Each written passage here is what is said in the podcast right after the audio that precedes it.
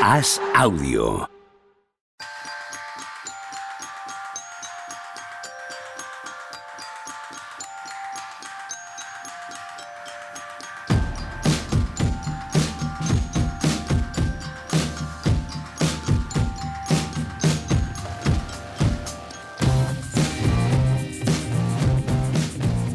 Hola, ¿qué tal? Hoy estamos al lunes 26 de febrero del año 2024. ¿Qué pasa? Hoy voy a empezar al revés. ¿Qué cojones? Vamos a cambiar. Hola, Tony Vidal, ¿qué tal? ¿Cómo estás?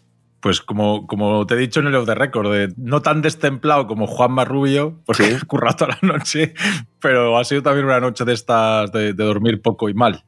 ¿Y por qué, hombre? Bueno, pues porque al final uno se va enganchando y esto de que empiecen los partidos, ayer empezaron a las cinco y media, teníamos baloncesto.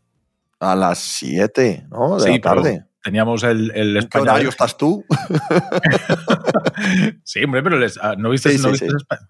No, Y- no, no lo vi. A España no lo vi. Sé que se jugó, pero no lo vi. ¿no? Baloncesto es un poco generoso. Sí, sí, sí. Vi, vi el partido de las cinco y media. Mm. Hola, Juan Marrubio, ya que estamos. ¿Qué tal? Tienes buena cara, ¿eh, Pepe? Sí, y tú. Estamos los tres con una gran cara. Menos mal que esto es solo audio. Tienes muy buena cara. ¿Has pasado buen fin de semana? Joder, joder. No sé, creo que peor que vosotros, no os digo más. Sí, sí, hombre. Seguro, seguro. ya te lo digo yo. Estoy francamente mal, no os voy a engañar. Francamente mal. No tengo te edad para estas mondroñadas, me decía Machi antes de empezar a hablar. Bueno, hombre, una vez al año, yo una vez al año. Haz haz el favor de contar bien. Yo Ay. te- tengo ganas de pillarme un reloj de estos que te miden las cosas, porque ayer escuché, un, le hicieron una, entrevista a Willy Rex Se y llama dice que tiene un más reloj, que. ¿eh? Perdón, perdón. No, pero que, que hay un reloj que te mide absolutamente todo y cuando y lo que duermes y cómo y el porcentaje y no sé qué. Bueno, como si fuese un partido, eh, la estadística avanzada, pero en lugar de un partido de la NBA, pues de tuya. Nos va a salir el BORP a deber al tiempo. Sí. Aunque tenga una cuenta atrás, Sí, hacia la muerte. sí. Lo demás. Valdría. Bueno. Pues muy mal, muy mal España, ¿eh? Este es el. Muy mal España, ¿te refieres ahora al baloncesto o, o hemos cambiado? Pero hemos vaya, que cambiado de, de Es- temaje. España ha perdido sus últimos cuatro partidos oficiales, ¿eh? Que Sí, acabó el. Mundial con dos derrotas. Esto yo no sé los años y años y años que hará.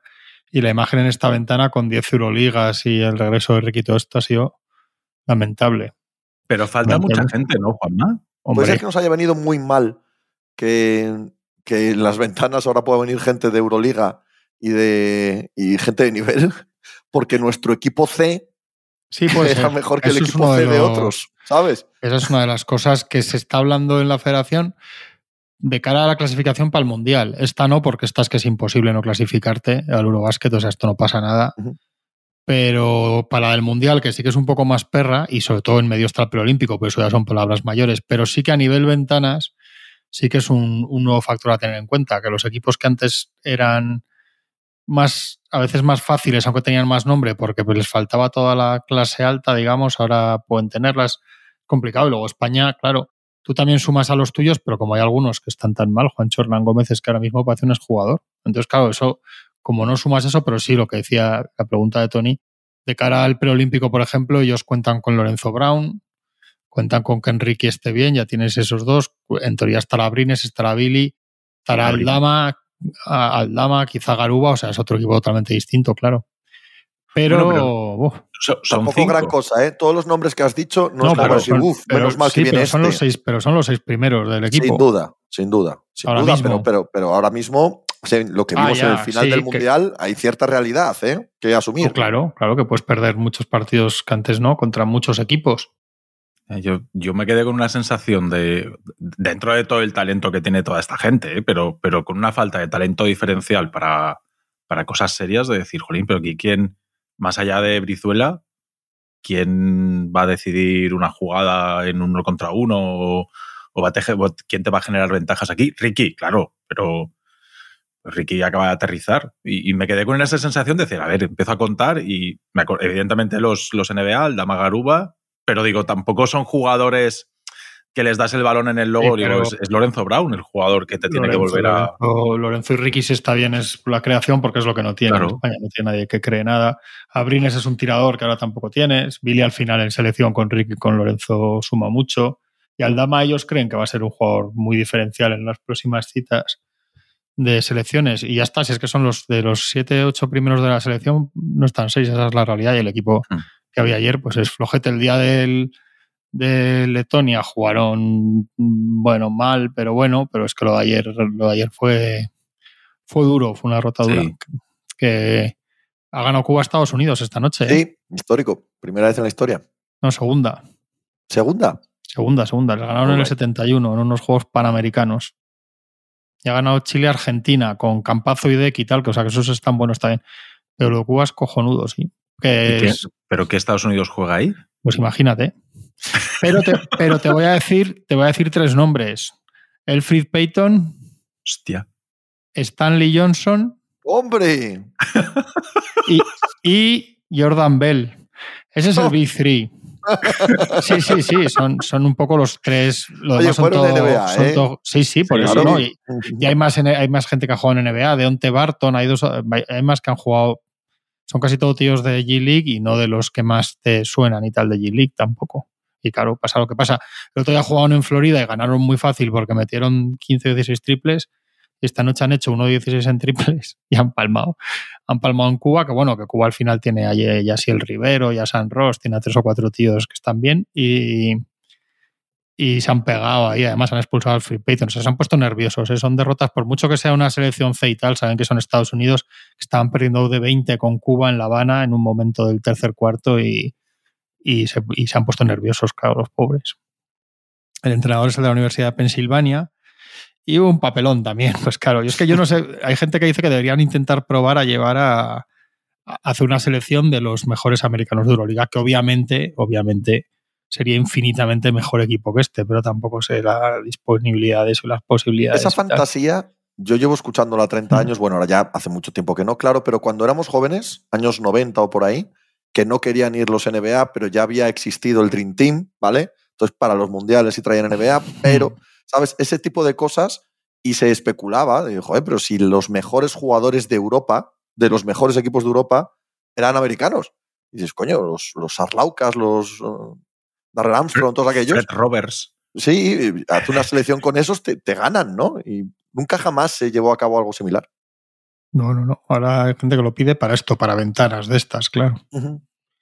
Pero bueno, ellos tampoco van a tener problema. Y luego es que además, ya, lo hicieron alguna vez, si, si tienen medio problema, llaman a dos o tres, yo no te digo de los, de los NBAs buenos, claro, pero dos o tres simplemente un poco más correctitos y ya está. O sea, tampoco tienen más, más complicación. España va a tener un problema en el preolímpico, ¿eh? Ya se veía, se veía venir en el fin del Mundial, pero es, es muy obvio que va a ser Va a ser duro, va a ser muy duro. Yo creo que no. ¿Tú crees que no?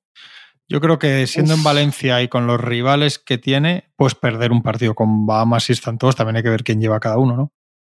Y pues, y, es que no hay mucho más. O sea, es que el, el, poner la pasta para ser anfitrión, que primero no lo iban a hacer y luego vieron que había que hacerlo porque la cosa estaba fea.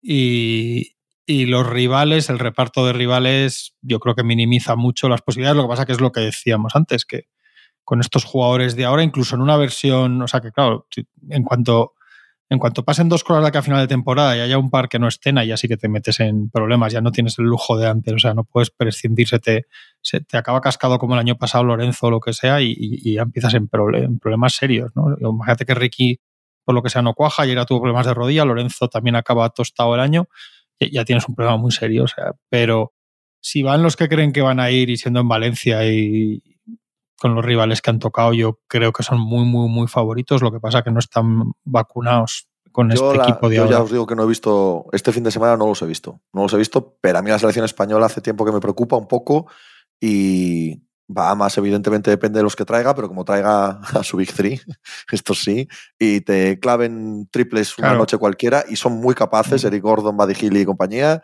ojo, incluso Finlandia. Ya, sí, pero, pero Bélgica te ha ganado, Letonia te ha ganado, son selecciones superiores, ya lo sé.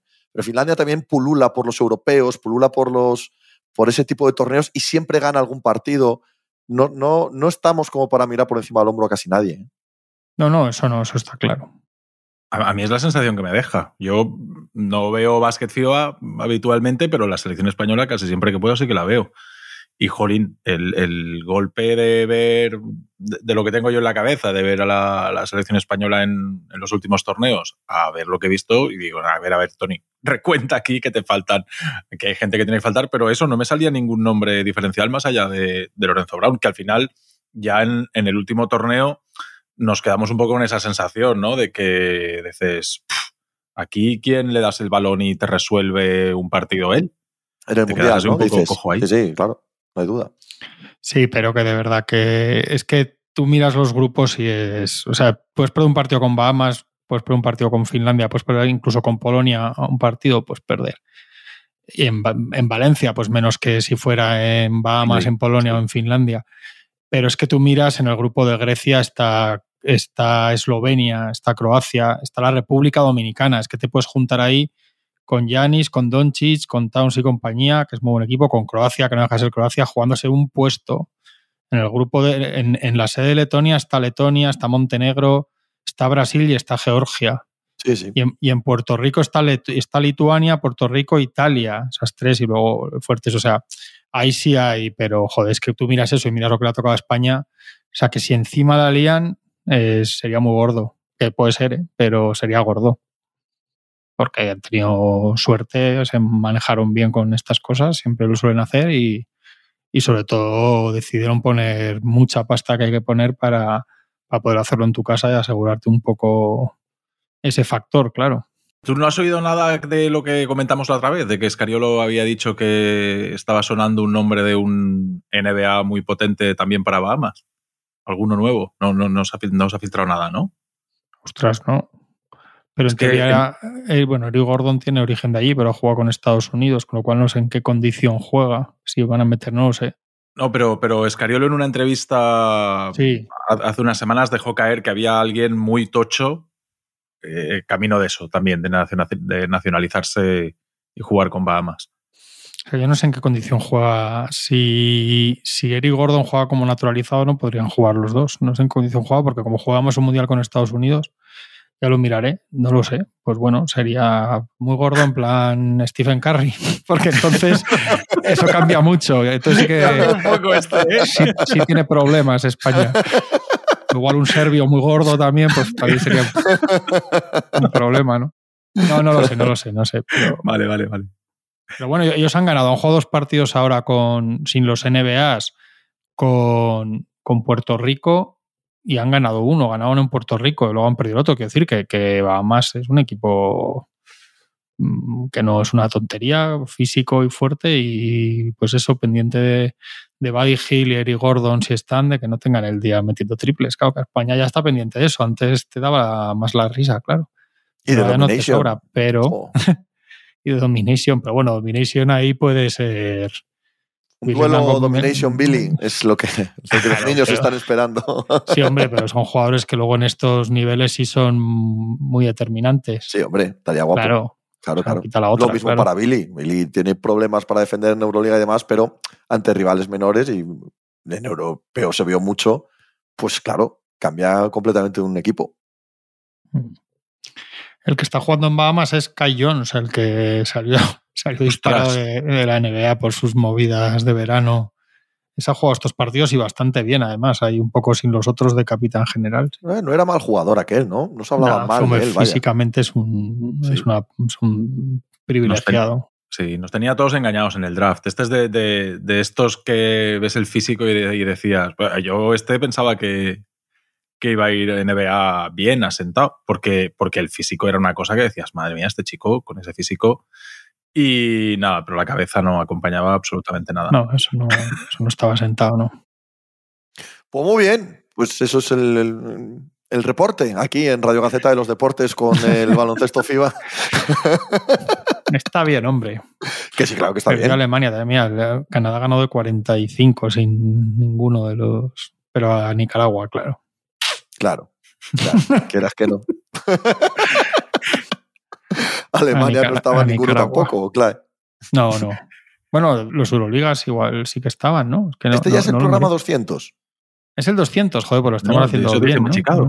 ¿no? es que Machicado está tan enfadado que pone memorable el programa 200. Y no creo que esté siendo pues es del todo sincero en su, No, pero es que ya no le gusta que hagamos una intro de gilipolleces. Ya no le gusta que hagamos una intro de baloncesto seria como hoy. No, no, no. Ya, ya tiene que ser, no sé, que tiene que ser para él, que hablemos de, Kyrie Irving y de los Lakers todo el día.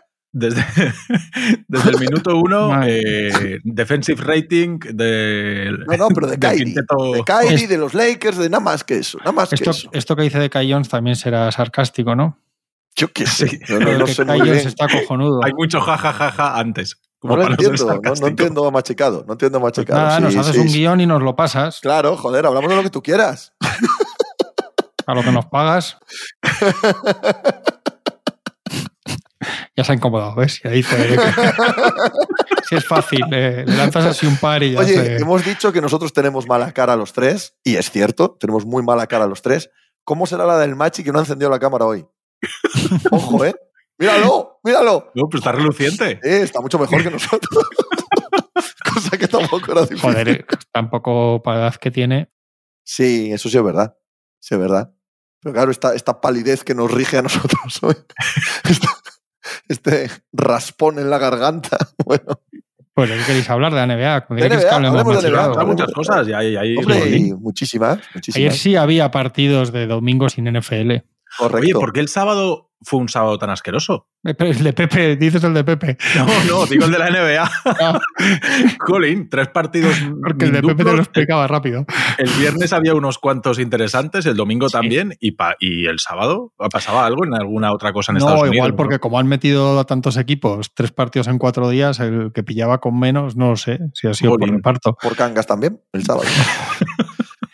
Pero es verdad que sigue, a mí me sigue enfadando de verdad de la NBA que pinten tanto la mona con lo de las normas y lo que hay que hacer y no, y que no hagan nada por, por ajustar a los jugadores el calendario. O sea, ayer tienes partidazos con muchos equipos en tercer partido en cuatro días. Es.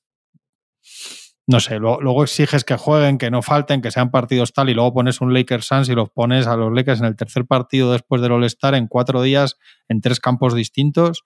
Los Suns, yo creo que exactamente igual. No sé para cuadrar tus cosas del calendario, tu in-season tournament, tu lo otro, pero que luego ellos dan, dan con la maza, pero en realidad no hacen nada. Ellos se quitaron ya lo han dicho que, que no hay más lesiones, ya lo ha vuelto a repetir en Silver con una muestra de cuatro meses y, y, a jugar lo que haga falta. Joder, pues chico, no sé. ¿Cuál es el motivo de que no amplíen 15 días más la temporada regular y quiten unos cuantos back-to-backs y todas estas cosas? Que se quitan vacaciones de los jugadores. Vacaciones de los jugadores y los contratos con las arenas son también importantes, son relevantes. Eh, esos, em, esos recintos tienen mogollón de actividad, no solo para la NBA, para otro tipo de, conciertos de todo tipo en cada una de las ciudades. Y no debe ser sencillo, ¿eh? Si haces contratos a medio plazo, teniendo en cuenta unos calendarios muy obvios, el querer cambiar esos calendarios debe ser llevar mm. a llevar a tantos negocios a reorganizarse que sospecho que no es fácil, ¿eh? No es nada fácil. Aparte de que para con los jugadores tendrías que hacerlo vía convenio colectivo, eso para empezar, ¿no? Sí. Eh, que es cada 10 años más o menos cuando firmas un nuevo convenio colectivo. Los contratos con la televisión exactamente igual. Porque una cosa, eh, los grandes contratos de televisión de la NBA no estarían en contra, sobre todo ESPN y TNT, de bajar el número de partidos, pero no el número de semanas, ¿vale? Sin embargo, aumentar el número de semanas sí que les puede trastocar eh, otro tipo de contratos con el béisbol, con el hockey, con el fútbol americano, que también están pagando. Entonces, no digo que no se pueda hacer, digo que para hacerlo necesitas poner de acuerdo a mogollón de peña. Vale, vale, vale. Porque es, que para mí es la solución más. Sí, sí, sí.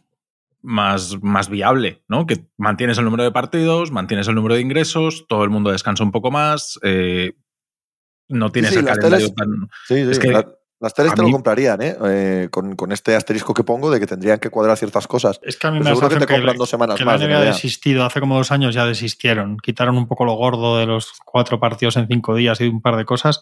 Y todos los cambios que parecía que querían hacer, eso ya como que desistieron y dijeron, venga. Y hemos vuelto otra vez a muchos back-to-back, muchos back-to-backs, eh, uno en casa y otro fuera, o sea, con viajes entre medio, cosas que, nada, yo creo que han vuelto a pues se han dicho los jugadores, como no se quitan partidos, pues esto es lo que hay. Y, a correr, no lo sé. Pero da esa sensación. Yo ayer lo pensaba con algunos de los partidos, me puse a mirar, lo pensé por los Lakers, pero luego vi que los Suns estaban igual y que algunos de los otros, yo creo que los Warriors después estaban igual. Y dices, joder, vaya día de partidazos. Les pones a todos que acaban las vacaciones del All-Star, que encima muchos de los buenos que quieres que estén y que jueguen bien han estado jugando el All-Star y tal, que son las grandes estrellas, y les metes ahora el partido del domingo gordo que quieres que se vea mucho en la tele, el, el, tercero en cuatro noches. En, ese, en ese sentido no tiene mucho, no, no parece lo ideal para ellos mismos, pero bueno, yo creo que han desistido con esto, insisto. De anoche había cuatro, cinco, seis partidos eh, dignos de ver. Que, que Desde las que- siete, en horario peninsular español. Sí, de nombre, o sea, porque el de las siete, sí. en condiciones normales, un partido tiene que estar en vid y tal, o sea que por, por ubicación era un partido muy bueno también, claro. Mira si se nota que los Bucks han descansado cuatro días, ¿eh? Claro. Hombre, se nota más que falta en bici.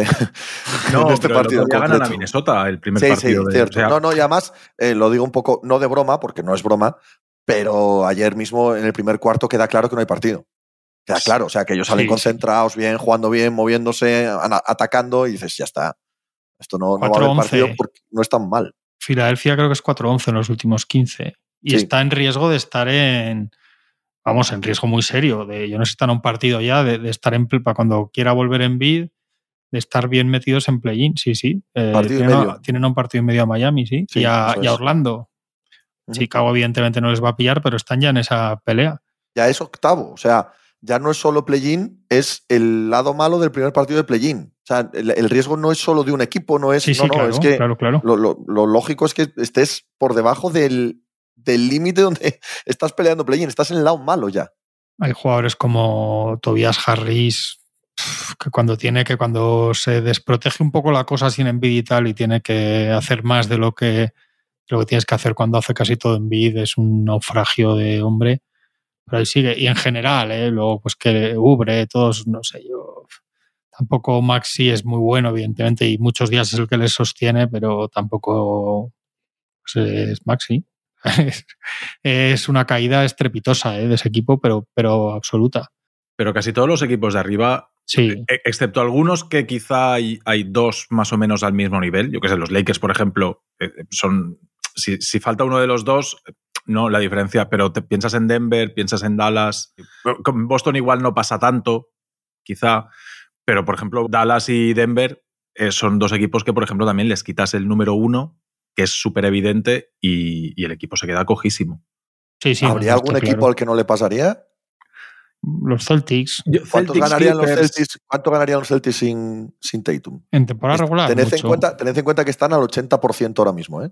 De victorias. 80%, 8 de cada 10. sí Que es lo que es, una racha, lo que es una racha gigantesca en el resto de equipos. en regular season ganarían muchos partidos Sí, Yo, no sé sí. cuántos muchos. Yo no sé cuántos muchos.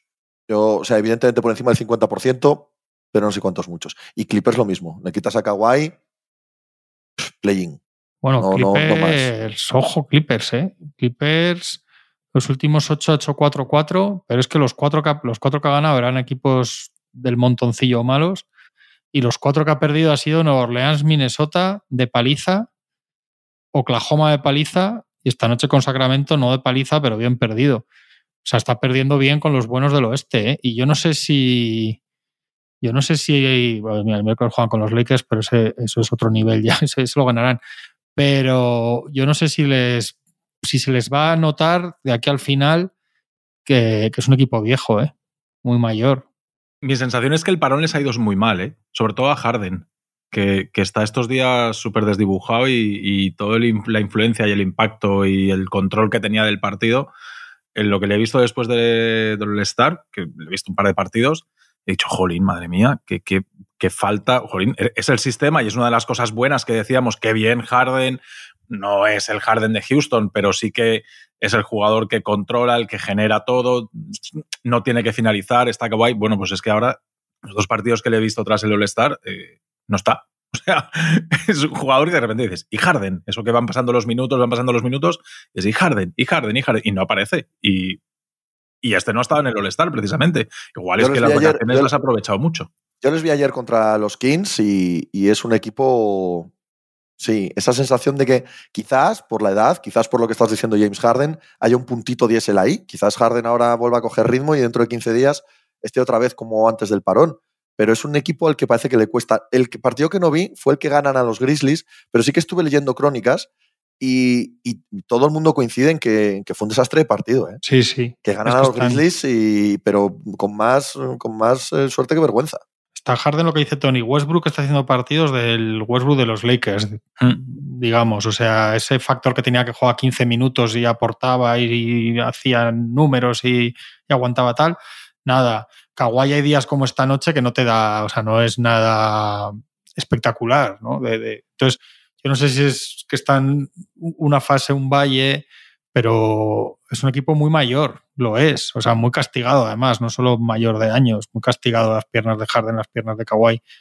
Westbrook es un jugador que suele acabar ya los años bastante mal.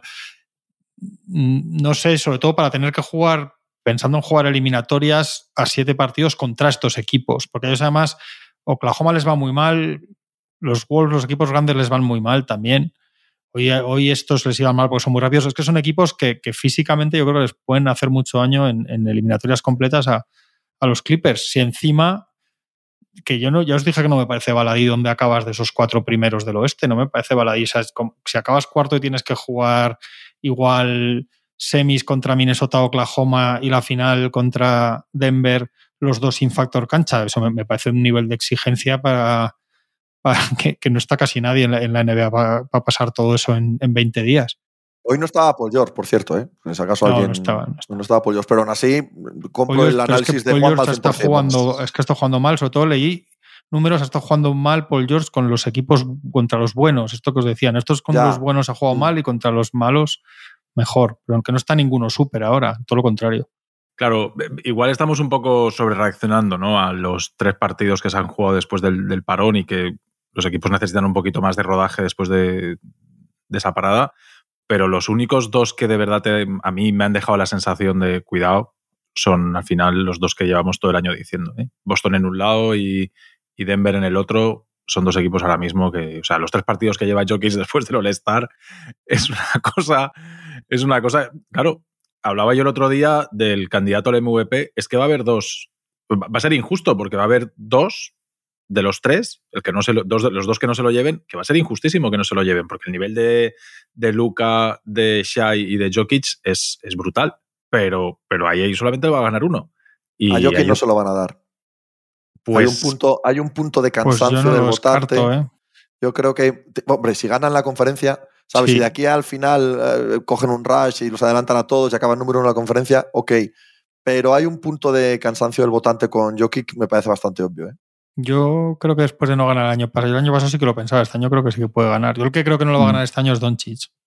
Joder, yo creo pues que le queda un. Ya, yo, creo, yo creo que debería estar más considerado de lo que está para ganarlo, pero yo creo que va a tener el típico año que. Yo creo que este año se mete de verdad en el debate, de verdad, ya sé que otros años ha estado, pero de verdad de lleno en la polémica de por qué no ha ganado y tal. Y eso ya le deja un poco, si el año que viene sigue así, para igual para ganarlo, pero creo que, creo, creo que le queda ese año de escalón. Yo creo que si Oklahoma sigue así, si se acaba primero Oklahoma va a ser Sai. Sí, se acaba primero del oeste. Pero es que yo no descarto que se lo den a. Aunque se puede montar un Cristo en Twitter que va a ser para no entrar en 15 días, pero no descarto que se lo den a Tatum, ¿eh? No, no.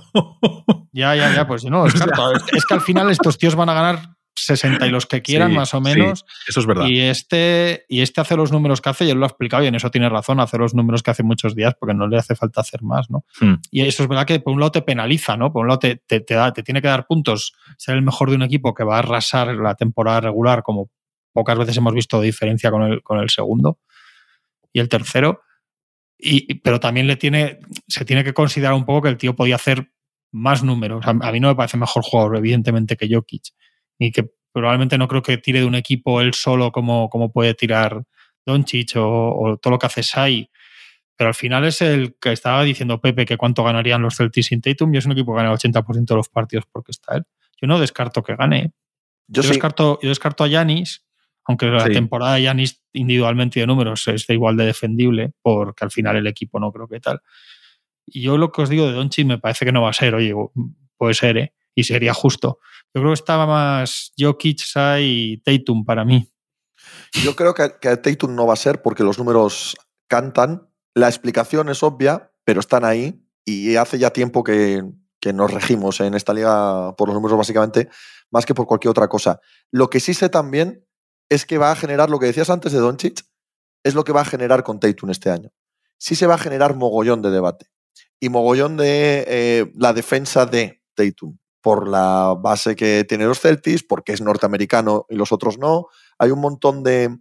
Eh, porque hace las cosas que tiene que hacer, porque el equipo gana mucho, en fin, hay un montón de argumentos que van a una parte muy concreta de la generación de opinión en torno a la NBA que me parece que va a generar mucho ruido, mucho ruido, al punto de que el año que viene, si hace una temporada buena, normal, sería el máximo favorito a ganar el MVP. Pero diría que tiene que pasar esa. Tiene que pasar ese Rubicón. Tiene que comerse un no te vamos a elegir, aunque sabemos que legítimamente podría serlo. Y que eso también puede hacer que cambie un poco de manera de jugar, porque creo que a Tatum sí le afecta esto. Sí le gusta. Sí le mola mucho que le hablen de él de MVP y no quiere perdérselo. Y le empieza a rascar un poco esto de el buen chico de Boston eh, que podría hacer más números pero no hace. Pues igual tienes que hacerlos. Que ya sé que no, ya sé que es mucho mejor ganar partidos, pero que el debate en torno a la NBA va a ser así. Los, los, los que todos tenemos en la cabeza van a pasarse un par de meses con este tema. Es que además, con la ventaja que tiene Boston, lo normal es que las últimas dos, tres semanas levanten un poco el pie, empiecen a dar descanso a ciertos jugadores y a intentar que llegue todo el mundo lo más descansado posible a la primera ronda de playoffs, que sabemos que todos los años los playoffs a los Celtics se les hace muy largos en gran parte por, por el físico, porque al final uno tiene molestias en el hombro, el otro es que es muy mayor, es que el otro no sé qué, y con toda la ventaja que tienen, a mí me da la sensación que las dos últimas semanas de Boston van a ser un poco jiji jaja. Entonces, yo creo que esto tampoco ayuda a que ese sprint final que van a vivir, pues por ejemplo en el este, que van a tener Shai, Luca y, y Jokic, que igual tienen que hacer partidos bárbaros, pues precisamente por eso, porque igual Dallas este se está jugando el playoff directo y los otros dos es quedar primeros de conferencia, igual obliga a estos a que la narrativa de final de temporada sea muy a lo bestia para ellos. Es que Boston además tiene lo que dices tú y probablemente una ronda de playoffs para rodar también, porque hay muchas posibilidades de que su primera ronda sea de que haya un Chicago, un Atlanta, un equipo, incluso Orlando, o sea, una cosa. Más, bien esos. Claro, que, el primero del oeste, quieras o no, ya te van a tocar los Warriors o los Lakers y tal, y aunque les vas a eliminar seguramente, ya, no, ya es otra cosa. No puedes salir a jugar como sabes a jugar contra Atlanta. Entonces, ahí acumulan también, salvo que haya una carantoña rara de las cuentas y les caiga en primera ronda Miami, se caguen hasta, en, hasta, lo más grande, como lleguen ahí después de ganar 70 partidos y se encuentren a, a estos allí, a De Bayo y al otro con la zona 2-3. Imagínate. Pero sí, es verdad que tienen más. Eso puede ser. Yo creo que va a ser, si, si Denver u Oklahoma es primero del oeste, va a ser Jokic ahí. Yo ahí tiene muchas posibilidades, ¿eh? Sí, yo también. Sí, sí, sí. Y la turra también puede ser fina, pero. sí. Porque es, es que es verdad que. Vamos, a descontar, vamos a descontar que la turra va a ser fina en, cualquiera de las circunstancias. para el que gane y para el que pierda. En todo caso. Es que yo estaba viendo esta. He visto un rato el, final que se han escapado de los Rockets como, han querido. Y, ha puesto alguien el dato. Están. Es que me da mucha atención. En el mismo número de partidos de 2012, del año que juegan las finales con, hmm. contra los Heat están en dos derrotas más. ¿eh? O sea, estaban 42-15, ahora están 40-17, están casi igual. Entonces eran segundo ataque, novena defensa y tercer net, rating. Este año son tercer ataque, cuarta defensa y segundo net rating. Es que hay que empezar a no verles para no creértelos. Quiero decir, claro. Pues claro, para seguir defendiendo lo de que son muy jóvenes, que tal, que no sé qué. Es que hacer un partido Sai y Holgren es una cosa que dices, madre mía, tío. son, son, muy jóvenes, pero precisamente es que yo que fue este partido fue antes del All-Star, es que los Clippers los arrasan precisamente por eso. Y Tyron Lue después del partido viene a decir, hay un momento de la rueda de prensa que dice, es que ya no, les vemos más a estos hasta hmm. en temporada regular, ¿no? O sea, es que los equipos eh, no quieren ver a estos tíos delante ahora, es una turbina ese equipo. Holgren está haciendo una temporada absolutamente locos. Y tuvo un pequeño valle antes de, del All-Star, que se le estaba empezando a hacer larga la temporada y tal, pero, pero está otra vez. ¿eh? O sea, este tío de verdad que va a ser un jugador es, es, de verdad. Es, es, un poco lo que estaba diciendo Juanma. Hay que tenerse en cuenta para este anillo y hay que tenerse en cuenta para este MVP y hay que tenerse en cuenta para estos playoffs a Holgren, no para los de 2029, que seguro que también. Pero para estos, es que, es que ya es un jugador que, cuidado, y Jalen Williams es un jugadorazo y cuidado con esta gente, tú. Sí, sí, sí. Además de Shai, que ya nosotros aquí ya el año, el año pasado ya estábamos aquí dando la monserga con Shai. Bueno, tú y, probablemente... lleváis mucho tiempo con Shai. no, pero el Mundial probablemente sea el que pone a Shai en el escaparate internacional. Que toda la gente que no sigue la NBA así de League Pass y de ver mucho, el Mundial de Shai es el que... Es un poco también profecía autocumplida en eso, ¿eh? porque es que lo dijimos todos es que este mundial para Shai. Era lo que hablábamos todos antes del mundial. Entonces, después decimos, ¿veis? Es que, claro, ha sido el, ha sido el mundial de Shai, hombre. Somos nosotros mismos los que decimos que va a serlo y los que luego decimos que lo es, ¿no? y el, y el a mí, ya aquí ya sé que Pepe va a decir que no importa un carajo, pero a mí me gusta mucho el entrenador que tienen y hace cosas con mucho sentido. Yo soy muy de, de, los entrenadores que no ponen segundas unidades al completo. Es verdad, Pepe, eso que hacéis en Detroit y que hace algún equipo más. Sí, sí. Eh, y este tío de repente sale con el quinteto, va sentando a los jugadores, deja a Shai como único titular, pero lo rodea de cuatro tiradores abiertos, juega pequeño en ese momento. Y, y Shai se juega todo en ese ratillo del final del primer cuarto y después ya vuelve a. Cuando sienta, a Shai. Bueno, no, llega a coincidir Shai con Jalen Williams y después ya entra Chet, se sienta Shai y siempre mantiene uno, dos o tres jugadores titulares todo el partido, que es algo que también hace Boston muy bien. Boston siempre tiene, casi, creo que el, 90% del partido tiene como mínimo dos titulares. Y ves a otros equipos que normalmente tienen resultados peores y, yo lo vi, claro, Pepe, es que es el, partido que competís contra Orlando que gana Banquero en el tiro en el último segundo, es que hay, hay un tramo que es Malaki Flynn, Fournier, Livers, Wiseman ¿Y quién está de alero? ¿Se puede saber por qué me cambias de los Thunder a los Pistons así? No, sin por, de continuidad. Por, valorar los entrenadores que hacen buena rotación. Voy a acabar, voy a acabar vomitando, tío.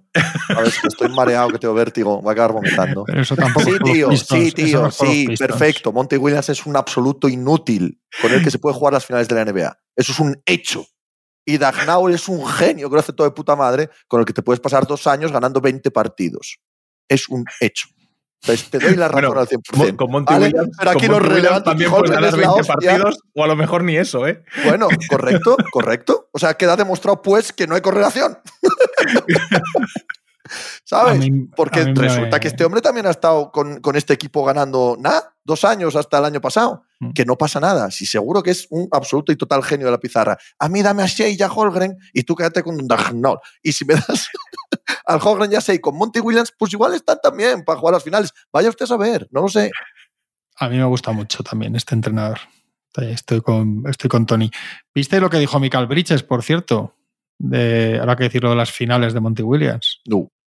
Con un podcast, como ahora están todos estoy hablando en podcast, pues dijo que, infravaloraron mucho a los Bucks. Pero bueno, pues estabais buenos vosotros, con todos los anillos que teníais en la dinastía de Phoenix Suns, es que es cojonudo.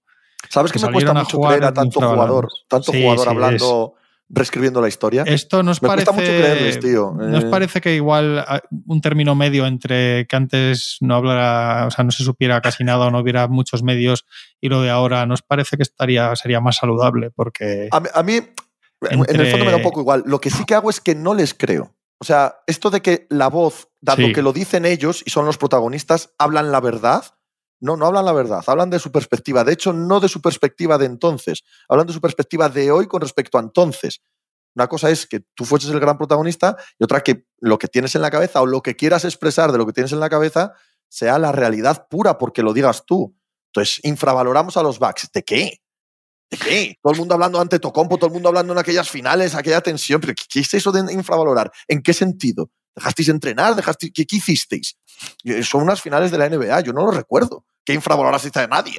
Ahora, eso está muy, muy de moda también en el, bueno, de moda, toda la vida de Dios, en la cultura norteamericana, ¿no? Siempre que pierdes, la culpa es tuya que no pusiste el suficiente empeño.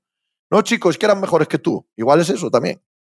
Que luego, es que ves que, claro, luego entre el podcast de Patrick Beverly, que es que a mí cada vez que habla Patrick Beverly me dan ganas de, y lo de Draymond Green, claro, es que al final hay unos cuantos. Draymond Green, por cierto, que va, yo me parece que, está un poco rehabilitado. Me parece que ¿no? Nos das, yo no soy psicólogo ni terapeuta, pero me da la sensación que pasados cuatro días de mira, tal ha empezado otra vez a habbar de todo, a ir otro insultando a los de los Hornes, a salir con el microfonito a decirle a todo el mundo lo que tiene que hacer y lo que no, y a tal. Y yo lo veía y decía, madre mía, muchacho, madre mía. La que te así que me ha dado, es decir, que me ha dado cierta alegría eh, el repaso que les ha pegado, que le ha pegado Jokic esta noche, porque estoy hasta el gorro de Draymond Green. Pues decir. no eres el único. Lo que pasa es que antes de que hable Tony, no quería dejar pasar que haya sacado a Patrick Beverly a la palestra, que ayer hay un rato en el Sixers Bucks en el que ataca en contraataque Patrick Beverly a Kyle Lowry, uno contra uno, y están flotando entre por allí Danilo Galinari Nicolás Batum. Dije, me cago en la leche. ¿Qué año de NBA estoy viendo? ¡Qué velocidad supersónica! Sigue, Tony, perdón. No, bueno, lo, que decía Juanma, eh, yo siempre que veo Warriors Nuggets me quedo con la sensación de que el mejor defensor, y mira que al final eh, hace el partido que hace, pero que pocos jugadores defienden mejor a Jokic que, que Draymond Green. Y mira ayer al final cómo termina la cosa, pero pero es esa sensación de, que le obliga a, de verdad a tener que ponerse muy en serio, porque al tran tran como que parece que juega Jokic casi siempre, le cuesta, porque claro, el de enfrente está siempre, está siempre al 100%. Y sobre todo en la primera parte del partido, la sensación es, jolín, venía hasta Draymond Green otra vez, eh, obligando a Jokic a decir, no, no, aquí al tran tran como cuando otros, en otros partidos que, que casi sin querer y de repente miras los números y lleva, pues eso, un triple doble de 15-15-15. Aquí no, aquí te lo vas a tener que sudar. Y, y Jorin, eh, e, esa es la sensación que me deja a mí el, partido de ayer, ¿no? De, no, no, le hace, no me parece, o sea, si tienen que elegir, me parece que los dejarían de los últimos, eh, los Nuggets a los Warriors. De decir, mira, oye, preferimos otra ronda que a lo mejor tengo que sufrir más en otros aspectos, pero a Jokic me lo dejan tranquilo y no, y no me lo castigan así. Pues mira, pues sí, pero yo, también noté, noté que, siendo eso verdad, que seguro que es verdad para todos los equipos del oeste además, había un puntito de superioridad nada común en los últimos 10 años de la historia de la NBA con respecto a los Warriors. Un puntito de si queremos o en el momento en el que nos salga medianamente bien la cosa, sabemos que somos mejores que vosotros. Y esa superioridad contra los Warriors anímica, eso mm. no es nada fácil de ver. Y Denver la tiene, ¿eh? Denver tiene, quizás emanando de, evidente, de la personalidad de Jokic, tiene un punto en el que se nota superior a los Warriors. Les y, han eso ganado ¿eh? siete seguidos, ¿eh? Siete partidos seguidos les han ganado. Y yo estoy de acuerdo con lo que dice Tony, pero, pero es que eso se podría aplicar a cualquier jugador. O sea, es que a, quien quieras, seguramente el que mejor lo vaya a defender es a Draymond Green, porque ha sido para mí uno de los mejores defensores de la historia mm. de la NBA. Pero es verdad que es que es pequeño y al final a 48 minutos, y más si te pones a 48 minutos durante siete partidos, al final es pequeño y Luni ya no aporta lo que aportaba antes, que era un factor para series así igual. Y toda la combinación de equipo que tienen a los Warriors es pequeña, no solo Green, o sea, Green es el pivot, pero los dos forwards son dos aleros, que eran aleros muy puros hasta hace nada y ahora tiene que hacer alguno a la pivot. El escolta ahora es muy pequeñito también, Pocienski. Es un equipo muy pequeño para jugar contra los Nuggets. Y a mí sí me da la sensación que estos partidos a los Nuggets les motivan y se nota y ganan, que también yo creo que van a coger más ritmo de aquí a según vaya acercándose los playoffs. Y yo creo que es que les ganan muy fácil porque saben lo que tienen que hacer de memoria. Hay un momento que se pueden al final a doblar marcajes a carry, a quitarle la bola, tal. Y es que se ve muy fácil porque tienen los jugadores. Quiero decir, seguramente el entrenador, igual el entrenador de los, de, los Hornets también se, imagina un plan para ganar a los Warriors, pero no tienes con qué, ¿no? Pero es que esto se ve que tienen con qué, que lo tienen muy fácil, que, que castigan muchísimo con Murray y tal a, a, Curry, lo tienen defendiendo todo el partido. Yo, yo creo que es, yo no creo que sea un equipo, no me da la sensación, ¿eh? que, sea muy peligroso para los Nuggets por, por, tamaño. Y luego me da la sensación que los Warriors es que no son tan buenos como, Os iba a preguntar. Esta racha de estas semanas, no. yo, creo que yo creo que están mucho mejor que como estaban, que con Green, si sigue, si no le vuelven a sancionar y tal, son muchísimo mejores, es obvio. Que están mejor desde que está jugando Kuminga, todo esto que no pasaba hace dos meses, pero tampoco la racha estas victorias que han tenido, tampoco creo que sea un equipo, porque ellos ya hablaban durante el estar de intentar escalar al sexto, de no sé qué. Yo creo que están un poco, en algunas cosas me recuerdan a los Lakers, en el sentido de que cuando están bien es que están mejor y tal, pero no están para todavía para, para las hazañas, para lo que se creen en ciertos momentos que pueden estar. Y partidos como esta me dejan muy, clara esa sensación. Cualquiera de los dos equipos, Lakers o Warriors, noveno y décimo, a tres partidos de los de arriba, cualquiera de ellos que quiera salir del. Esto sí que está en el lado malo, malo del play-in, o sea, necesita, necesita ganar el 80% de los partidos que quedan a final de, hasta final de año y que los rivales no ganen lo normal de la temporada. Cuando ¿eh? veo que los Warriors y los Lakers hacen esas cuentas, yo, yo es que no las. A ver, es que no pasar, hay manera. Puede pasar porque hay tiempo y se puede lesionar Don Chichicairi, que acaben noveno. Eh, sí, bueno, pero en condiciones normales es que ninguno va a ir a más ritmo de victorias, ni que Sacramento, ni que Dallas. Es que no va a ser. Es que a mí me parece dificilísimo. Que hagan un buen final de temporada y que ganen más partidos que hace dos meses, que lleguen mejor, sí, pero que salgan de donde se han metido hasta ahora, yo lo veo casi imposible. Es muy complicado, porque ellos tendrían, que, ellos tendrían que ir a estos 7 u 8 de cada 10 y los otros caer a 5 y 5. Y ninguna de las cosas pasará. No parece. el no más parece pocho en los días malos de, esos es Nueva Orleans, pero es que luego Nueva Orleans, que no, habla, no hablas nada de ellos, y a veces que miras y han ganado 7 partidos de 8. Claro, lo mismo que, estos. Sí. Que no, Sacramento no es un equipo, es un, Sacramento es un equipo que luego en playoffs puede perder con los dos si les toca, pero que en temporada regular gana más que los Lakers y que, lo, y que los Warriors, joder, gana más partidos. Lleva dos años así.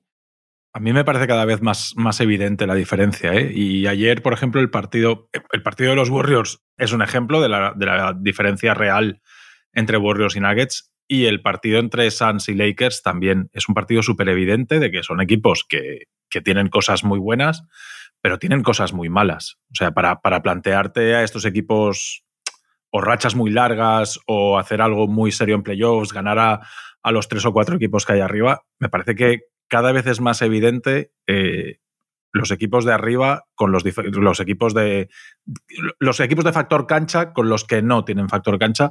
Me parece que la diferencia cada vez es más significativa. ¿eh? O sea, ayer los Lakers, tanto los Lakers como los, como los Suns, la sensación que te dejan es jolín, es que tienen unas debilidades tan grandes que cuando juegan contra un equipo es un bloque de verdad sólido, pues como son los Nuggets o, los Wolves o los Thunder, que son equipos más, más, mucho más completos, ves difícil que se los puedan cargar una. Aunque después llega playoffs, la veteranía, tal, tal, tal. A mí me parece que a siete partidos es muy difícil que, que los de arriba pierdan en primera ronda. Pero tú fíjate que estás saltando ya a, un lugar que, a mí ni se me pasaba por la cabeza. Yo estoy hablando de que, de que salgan del noveno décimo. Sí, sí. estoy hablando de que salgan del noveno décimo, que me parece muy difícil. Claro, ya plantarme en una ronda de playoff, tengo que ver para aquel entonces. Hoy no pondría un duro por ellos, entonces, bueno, ya veremos. Pero hoy no pondría un duro. Pero es que no pongo un duro porque vayan a adelantar a los Pelicans, a los Kings o a los Mavericks, que, son los únicos que están a tiro, ¿sabes? No, no hay más. Que no deberían. Y noveno décimo significa que uno se va a ir fuera en el primer play y el otro tiene que ganar un partido que va a ser fuera jodido de casa. fuera de casa, porque va a ser o Dallas o Phoenix o Nueva Orleans o uno de estos, el que tenga alguna lesioncita o lo que sea y pierda alguno más, porque es que hay entre el, entre el cuarto, no, entre el quinto y el octavo, esos cuatro, o sea, Sacramento, Phoenix, Nueva Orleans, Dallas, hay medio partido. O sea, Dallas podía haberse acabado la noche quinto y lo acaba octavo por perder en Indiana. O sea, hay un bloque de cuatro que está claro y luego hay otro bloque de cuatro que está claro y luego hay un bloque de dos que está claro y yo creo que no hay más, salvo si no pasa ninguna desgracia. O sea, si se lesiona Sion y Ingram, evidentemente, pues pasarán a, los Pelicans. Pero que vas a tener que ganar seguramente en Nueva Orleans o en Dallas un partido que pueden ganar, ganarse entre ellos. entre ellos. claro. el, que sobreviva, uno de los dos se va a ir de vacaciones y va a tener un buen Cristo, porque es un buen Cristo para el que pierda, ¿verdad? Así el otro va a tener que ganar un partido bien jodido, que los, los Lakers le están pegando unas palidas este año a los Pelicans gordísimas cada vez que los coges, y puede ser, y a un día son equipos que te pueden ganar. Pero, y aparte de eso, para salir de ahí, jugar contra, pues igual contra Denver. En primera Imaginamos un play-in, eh, Lakers Warriors, y el que gane, como Dallas no ganase a Pelicans, o sea, Silver se frota las manos de LeBron Curry y el que gane contra Doncic ya tienes los playoffs hechos. imagínate que cae Phoenix, imagínate que es Phoenix Dallas y, Warriors Lakers. no, no, porque es que no es. que no sí, sí, sí, no, no, están empatados. Nada imposible. Están tan cerrados los 20 equipos de playoff que incluso la lesión de Trey Young no cambia nada, creo. Trey Young se pierde el próximo mes y diría que no sacan ni Raptors ni Nets a Atlanta de ahí. Eh, lo de los Jazz, eh, evidentemente los Jazz están en modo tanking. Eh, no hay posibilidad, creo, de, que cambien los 20 equipos de playoff ya. A priori no. Es muy triste lo de Brooklyn, ¿eh? Sí, terrible. Mm. Un equipo sin rondas, además, que no tiene motivo para tanquear. Que yo leía el otro día, cuando cambian de entrenador y tal, que la idea es reconstruir en torno a Michael Bridges. Sí, sí, Y sí. dices sí. tú, tío, si Michael Bridges tiene 28 años y no es un... Y es lo que es. Eso es, y no es siquiera un primerísima espada clara y con 28 años, para cuando te pongas a reconstruir, te tienes a este en los 30, no sé. Es un Ahí, equipo... ahí tienes que mandar a Michael Bridges a Houston, recuperar tus rondas, ver si te rascas Claro. a Jalen Green y a ver qué haces tú con él. Y si quieres palmar partidos, pues tienes tus rondas. Y si te sale bien y tú eres capaz de hacer que Jalen Green sea un jugador mejor de lo que parece que puede ser en, en Parece Houston. que se- me parece que ese barco ha zarpado también, ¿eh? Sí, sí, sí, Pero- sí, bueno, pero pues tienes tus rondas. Quiero decir, mira, ¿No lo decía, no lo decía Clifford el otro día en una de tenían- prensa? Sí, Sí, estuvo bien. sí, ¿eh? sí. y, yo creo que estaba entre otros, en Sí, es que Jalen este hombre, este hombre entrenando no tal, pero habla, cuando habla está bien porque tiene, Claro. ten- tiene muchos años de NBA encima y le, da, y le da todo un poco igual. Cuando habla le da un poco igual. habrá que decirle a este hombre que es verdad lo que dice, pero también es verdad que hay ciertos sitios donde da igual que elijas con el 3, el 13 o el 23, que acabas sacando jugadores NBA, y hay sitios que da igual que elijas con el 3, el 13 o el 23, que acaban siendo jugadores que palman y nos tienen carrera. O sea, que es verdad que hay jugadores que llegan muy verdes y toda Sí, esta sí. movida, pero que donde caen es fundamental y cómo se trabaja con ellos. Sí, pero si él te va a decir que está totalmente de acuerdo con eso. Claro. Sí, Total. él sabe. Que, que, por cierto, es el, han ganado 4 de 5 ellos, ¿eh? Sí. ¿Mm? Y hoy ha sido probablemente el peor partido que yo he visto un rato, además, cuando en el descanso de- del de los Clippers y tal. Creo que el peor partido del año, el, el Blazers Hornets. Se lo que Y ponen yo un rato. les he visto esta semana por, por curiosidad una vez y parece obvio que el mejor jugador de ese equipo ya es Brandon Miller. Te lo iba a decir. Sí, sí, sí. O sea, ya Empieza parece muy obvio que, que- que- que es mejor que la Melo. ¿Sabes? Sí. Estos se han hecho bingo ¿eh? con, con Brandon Miller. Empieza, el otro día salía la declaración de no, no recuerdo quién era, pero no, no recuerdo si era un periodista reputado o Sí. un ejecutivo, pero que yo decía que, oye, que estos X y esos tienen que empezar a plantear que el bueno es Brandon Miller y que si la Melo no asume ser el segundo, que no lo va a asumir por personalidad, ya lo ha demostrado, que igual lo tienes que mover. Y empezar Sí. a hacer un equipo alrededor de Brandon Miller, que el, el nombre con el que lo comparaban era Paul George. A Con mí no Paul me George. parece que sea ese perfil, pero... Pero bueno, que, Va, que con es la más Melo no has fino- conseguido nada y además es es, que la bastante Melo más fino de lo que era Paul George cuando llega a la NBA. Me refiero fino estilísticamente, de facilidad para levantarse y anotar, yo creo, ¿no? me- mejor tirador, menos generador. Sin duda, sí, sí, sin duda que menos potente también, pero, pero esa finura estilística sí que la tiene que a Paul George le costó más.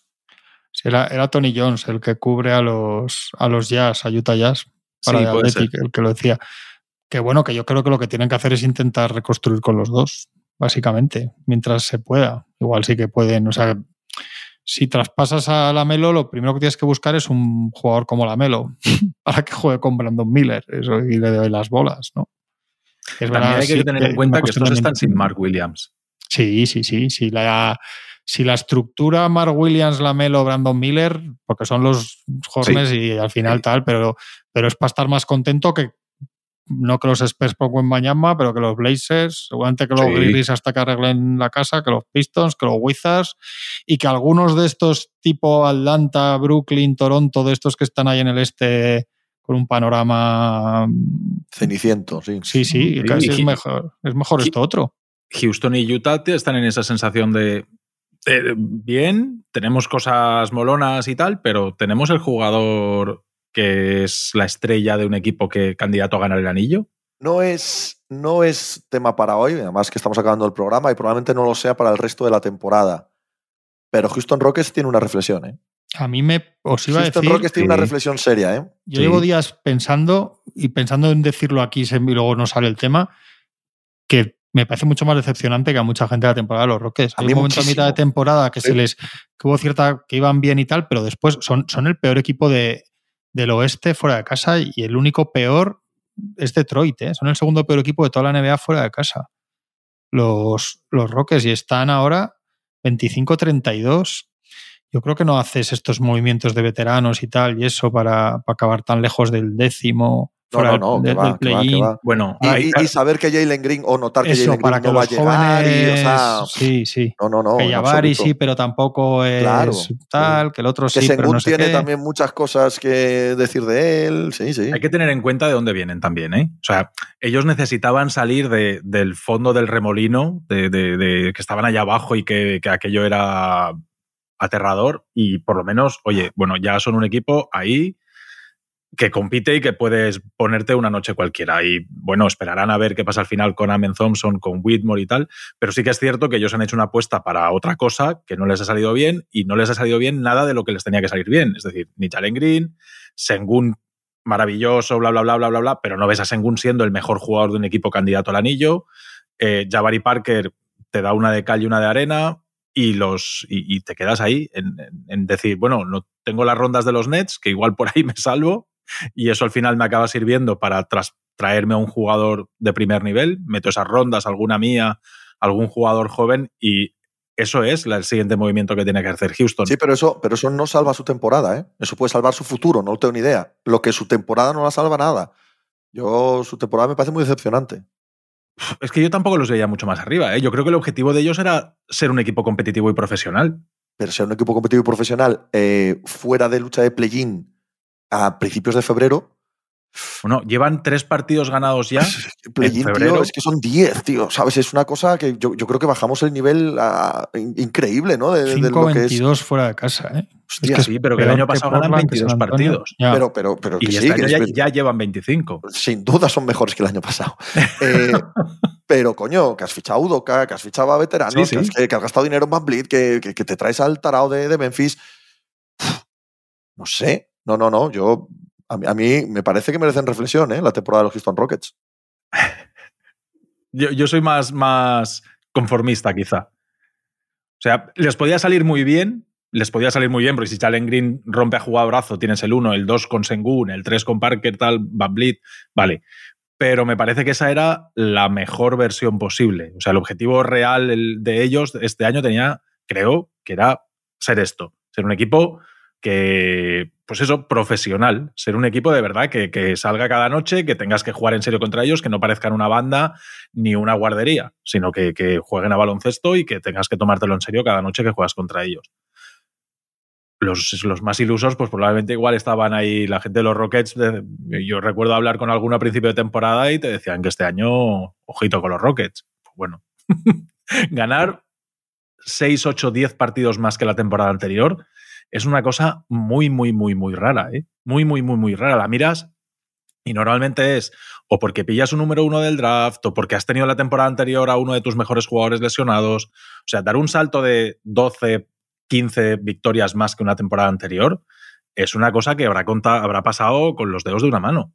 Sea, Con la muy- pasta que se ha dejado esta gente en la agencia Sí, libre y con- y con la edad que tienen los jugadores que han sido top 3 del draft Claro. o similar en los últimos años, más fichar a un entrenador estrella, bueno, no sé. Yo Sí, que es que estén con- fuera de play-in eh, antes del All-Star, a mí es que me es que parece. con un 2, un terrible, 3, vamos. un 4 también que tienen, ¿no? Claro, Un 5 joder, de no sé. No sé. Un base para Jalen Green, que se suponía que con un base se han gastado igual uno de los agentes libres mejores que había el verano pasado, que era Van U- y lo han pagado como tal. Yo sí, a mí se me queda un poco corto es, en ese sentido y sobre todo con, muy- con noticias muy malas, porque si Jalen Green tampoco ha, ha roto a ser más de lo que tal con un base ya y un buen entrenador. Y Jabari seguimos esperando, pero igual acaba siendo un, un cuatro titular y ya está. Uf, no sé. Yo a mí sí me a mí sí me han decepcionado ¿eh? de un tiempo aquí. Al principio de temporada lo vi más en la línea esa de, que ya eran formales y tal, pero, pero los últimos dos meses me, sí que me han decepcionado. Yo creo que sí que tienen cosas claras, ¿eh? O sea, tienen claro que lo que tienen no les vale. Quiero decir, yo creo que lo de Jalen Green es unánime. Yo creo que todo el mundo ya sabe que este chico no va a ser una estrella ni un candidato al MVP ni nada de eso. Que Sengun es lo que es, que va a ser All-Star y tal, pero que le falta que él solo no te da y que el otro es un jugador muy inconsistente. ¿Vale? Pues ya, pues mira, oye, eh, vamos a mejorar el récord del año pasado, probablemente en 6, 7, 8 partidos más que el año anterior, y ya sabemos que lo que tenemos no nos vale. Es decir, el siguiente movimiento ha de ser ¿qué tengo para traerme la primera estrella suelta tonta que haya por ahí con ganas de largarse de donde está? Pues bueno, tengo rondas y tengo jugadores jóvenes que puedo meter en un traspaso y traerme un, un Trae Young, por ejemplo. O sea, hablamos de Trae Young de, de Lakers y de San Antonio. Bueno, estos tienen assets para mandar gente y, que Atlanta reconstruya. Claro, no, no le mandas las rondas suyas a Atlanta, pero le mandas a Jalen Green, a no sé quién, y rondas de los Nets, rondas tuyas y tal, y te puedes traer a un jugador de este nivel. Pudiera ser, eh, y desde luego eso sería un movimiento que, que habría que evaluar y, y, y, a ver dónde les lleva. Ahora, hoy, tal cual han construido, a mí me, se me han quedado cortísimos esta temporada los, los Rockets. ¿Sabéis una cosa que leí el otro día? No. Y que quería com comentar con vosotros por si lo habéis leído. Por favor. Ricky Council, el, el chico este que está jugando ahora en los Sixers cuando tenían todas las lesiones, ¿sabes? Ricky Council cuarto, fourth, su nombre completo. Uh -huh. Bueno, pues leí que se llama Ricky Nicardo, me parece la hostia el nombre, Ricky Nicardo, pero sobre todo, ¿sabéis por qué se llama cuarto? Porque los tres primeros se llamaban así. Pero ¿sabes quiénes son? Papá, abuelo y bisabuelo. No, no, no, es que eso es lo que pensaba yo y eso Ojo. es... Es que, claro, eh, es su padre es el, el, que no tiene número porque es el primero y el 2 sí. y el 3 son sus hermanos, tío. ¿Qué me dices? Con dos narices. Pues ahí sí que me he puedes quedado tener tres hijos. totalmente o sea, imagínate, Pepe Rodríguez y tener tres hijos y que sean Pepe Rodríguez segundo, Pepe Rodríguez tercero y Pepe Rodríguez cuarto, tío. No es exactamente lo mismo, pero en mi casa, cuando yo era pequeño, éramos tres José Antonio Rodríguez Rodríguez. De tal manera que yo en el hospital de Cangas de Narcea no he pasado ni una sola enfermedad. Ni una. Y mi primo, dos veces el sarampión, dos veces la varicela, dos veces paperas.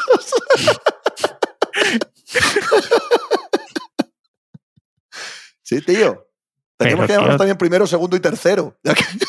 Qué buena tres idea. Tres hermanos, tío. Ya, no, no, sé, no me, eso es peor. me quedé flipado. Claro. Sí. Bueno. Dice Machicado que esto soliera al principio del programa. Estamos testeando eh, la fidelidad de nuestros oyentes. A ver Nuevos cuántos han llegado hasta aquí. Nuevos formatos, Machicado. hay, que, hay que innovar todo el rato. Así somos nosotros, todo el rato innovando. No nos dejamos llevar por la rutina, por la pereza. Todos los días queremos traeros algo fresco, nuevo y divertido. Tony Vidal. Y anota esto, Machicado. Con la pereza a veces sí, ¿eh? Anota, anota Machicado, video podcast. Ahí está el futuro. Ahí te dejo la idea. Te dejo la idea solo. No hay de eso. Bueno, verás. Hasta el jueves, hasta luego. Chao. Me llamarán loco.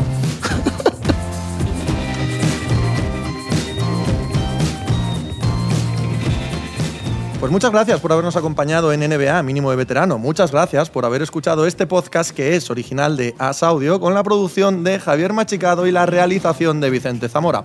Síguenos en redes sociales arroba asaudio para no perderte nada y recuerda puedes escucharnos en la sección de podcast de as.com, en la aplicación del diario As o en tu plataforma de audio preferida. Un saludo de Pepe Rodríguez con la compañía de Tony Vidal y Juan Marrubio desde la redacción del diario As.